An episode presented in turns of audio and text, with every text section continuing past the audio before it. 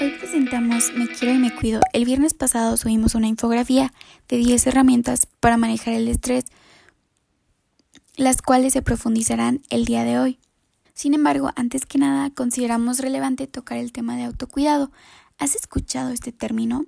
El autocuidado es un concepto amplio que engloba también la higiene general y personal, la nutrición, haciendo referencia al tipo y calidad de los alimentos que consumimos, el estilo de vida, el cual engloba actividades deportivas, de ocio, entre otras, los factores ambientales como las condiciones de vida, hábitos sociales que tenemos y los factores socioeconómicos como los niveles de ingresos y nuestras creencias culturales, entre otros. Por lo tanto, podemos decir que el autocuidado es la utilización de todos los recursos que el propio individuo tiene para cualquier actividad relacionada con la salud, sea promotora, preventiva, curativa o rehabilitadora. Su alcance no solo incluye la promoción de la salud, incluye una variedad de modos y enfoques de autocuidado. En redes sociales se ha vuelto tendencia esta palabra, mejor conocida en inglés y redes sociales como self-care. A continuación comenzaremos con la primera herramienta, la cual tiene que ver con relajar nuestros músculos. ¿Has notado que cuando estás estresado tus músculos se tensan? Estar estresado puede crear dolores de cabeza por tensión, dolores de espalda y fatiga general. Algunas maneras de combatir el estrés y estos síntomas son a través de los estiramientos, masajes o también te recomendamos probar la relajación muscular progresiva de Jacobson. Así es, así como escuchaste, solo es cuestión de que ingreses a YouTube o Spotify y hay diversos videos que te van guiando para poder llevar a cabo esta relajación. Es un método que ha demostrado reducir la ansiedad y mejorar la salud mental en general. La siguiente herramienta va muy de la mano con la primera. Esta tiene que ver con meditar, ya que diversas investigaciones a lo largo de los años han comprobado que la meditación consciente puede reducir el estrés psicológico y la ansiedad. Incluso los programas de meditación de atención plena a corto plazo funcionan, también conocidos como mindfulness. La tercera herramienta para el manejo del estrés es mejorar nuestros hábitos del sueño. El estrés no solo nos afecta a lo largo del día, sino también afecta el sueño nocturno. Tener dificultades para dormir o conciliar el sueño puede afectar nuestra cognición y nuestro estado de ánimo. Entonces, ¿cómo puedo dormir mejor? Trata de establecer una rutina de sueño que te permita relajarte antes de que se apaguen las luces. Algo que quizá te podría ayudar de lo cual hablamos un poquito anteriormente, es mantener una relajación, la cual se puede lograr a través ya sea de alguna técnica de relajación o alguna meditación guiada, las cuales a raíz de sus efectos han demostrado poder ayudar a reducir el insomnio.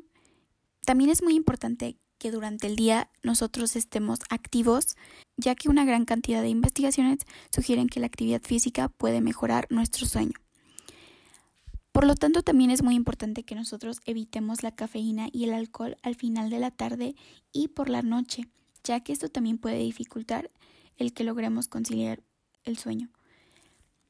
Por otro lado, otro tip que te podemos dar en esta cuestión de mejorar los hábitos de sueño es dejar tu pantalla ya que las pantallas de nuestros celulares y nuestras computadoras tienen luz azul, las cuales suprimen la hormona melatonina, que es la hormona del sueño. Por lo tanto, el revisar nuestras redes sociales no, puede, no solo puede suprimir esta hormona, sino que también aumenta nuestras emociones dependiendo del contenido que nosotros consumamos, lo cual también activa nuestra actividad neurológica. La cuarta herramienta para el manejo del estrés nos dice que es importante que continuemos haciendo actividades que disfrutemos. A veces cuando la vida se vuelve abrumadora o monótona, las personas a menudo suelen abandonar sus actividades de ocio, pero aislarnos del placer puede ser contraproducente, ya que estas actividades tienen una función muy importante dentro de nuestra vida, ya que fungen como factores de protección que nos ayudan a canalizar el estrés, entre otras emociones. Si tú, al escuchar esto, consideras que has dejado de hacer algunas actividades por cuestiones de tiempo, es importante que incluso cuando el tiempo sea escaso, busquemos oportunidades para hacer algo por nosotros mismos, sea cual sea la actividad que tú disfrutes. Por lo contrario, si consideras que no has podido encontrar una actividad que disfrutes como tal, te invitamos a que explores, a que salgas un poquito de tu zona de confort, que dediques un poquito de tiempo para ver qué actividades pudieras disfrutar y utilizar estas como estas actividades que funjan como ese factor de protección en tu vida. Ahora pasaremos a la quinta herramienta. Aquí es importante que nosotros cultivemos nuestras redes de apoyo. ¿Sabías que el tener redes de apoyo sólidas y estables ayuda a reducir el estrés y aumentar la resiliencia? Cuando hablamos de redes de apoyo, ¿qué personas te vienen a la mente? Hmm, normalmente suelen ser personas que suelen escucharnos de manera activa, que nos muestran empatía y comprensión ante nuestra situación. Otras suelen tener no solo las palabras correctas que decir, sino soluciones muy prácticas Tenerlos en nuestras vidas nos hace sentir acompañados, queridos, motivados y su compañía y consejos nos pueden brindar esa resiliencia. Pide ayuda y acércate a tus seres queridos de manera estratégica. Aquí nos parece significante mencionar la importancia de que nuestras relaciones se mantengan balanceadas. Una persona que requiere de apoyo pero nunca brinda apoyo también puede generarnos estrés. ¿Se te viene alguien a la mente?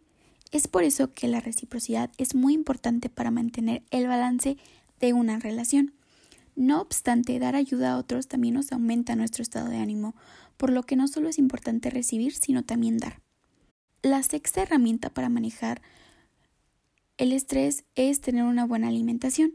Cuando una persona se enfrenta a un factor estresante, el sistema nervioso central libera adrenalina y cortisol, lo que afecta el tracto digestivo entre otros cambios fisiológicos que se pueden generar. El estrés agudo puede matar el apetito, pero la liberación de la hormona cortisol durante el estrés crónico puede provocar antojos de grasas y azúcares. La, la, investigación también sugiere que un alto nivel de cortisol combinado con un alto consumo de azúcar puede provocar la deposición de grasa alrededor de nuestros órganos internos grasa visceral que está asociada con enfermedades cardiovasculares y metabólicas. Una dieta rica en una variedad de nutrientes puede proteger la salud y proporcionar más energía física para hacer frente a los desafíos.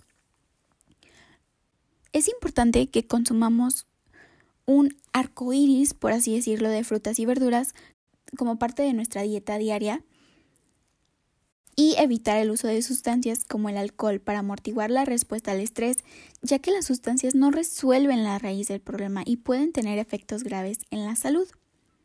La séptima herramienta para el manejo del estrés es activarnos. Ya hace ratito hablábamos un poquito acerca de la actividad física, pero la actividad física no solo puede mejorar el sueño, sino que también puede combatir directamente el estrés como el impacto del estrés en el sistema inmunológico. Aunque en ocasiones se asocia la actividad física con ir al gym, no necesariamente se tiene que buscar que sea así. Agregar actividad física no tiene por qué ser costosa o compleja. Una caminata rápida de 30 minutos o una sesión de baile en la sala puede ser suficiente.